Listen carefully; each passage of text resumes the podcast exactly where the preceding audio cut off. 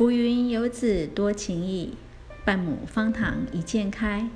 各位大朋友、小朋友，今天好吗？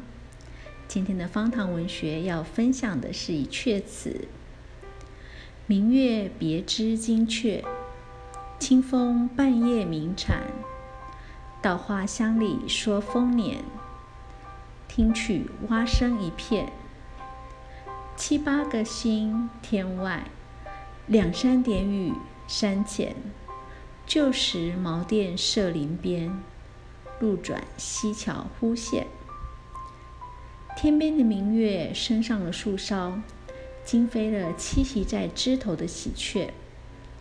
清凉的晚风仿佛传来了远处的蝉叫声，在稻花的香气里，人们谈论着丰收的年景。耳边传来一阵阵青蛙的叫声，好像在说着丰收年。天空中青云漂浮，闪烁的星星时隐时现。山前下起了淅淅沥沥的小雨。从前那熟悉的茅店小屋，依然坐落在土地庙附近的树林中。山路一转，曾经那记忆深刻的溪流小桥。呈现在眼前。这是辛弃疾中年时经过江西黄沙岭道时写的一首词。公元一一八一年，辛弃疾因受奸臣排挤，被免罢官，开始在上饶居住，并且在此生活了将近十五年。在这期间，他虽然也有过短暂的出世经历，但以在上饶居住的为多。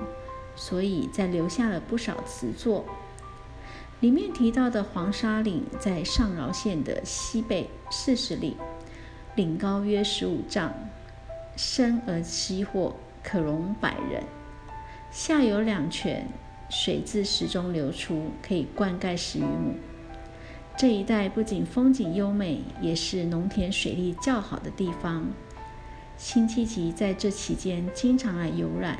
所以他描写这一带风景的词现存有五首，好，这一首是其中之一。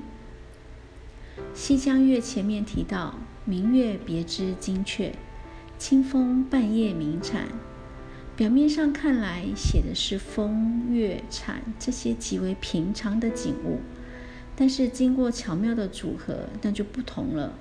雀儿的惊飞不定，不是盘旋在一般树上。而是飞绕在土物的枝干上，因为明光明亮月亮，所以雀被惊醒了。而雀飞起的时候，既然就引起枝头的摇曳。同时，知了的叫声也是有一定的时间。夜间的鸣叫声不同于烈日炎炎下的叫声，而当凉风徐徐吹来，往往特别感到清幽。嗯，那帮人们的专注。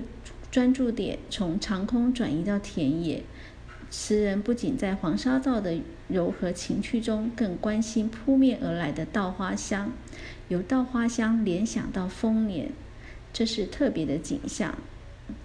嗯，今天的方糖文学就分享到这，祝你有个愉快的夜晚。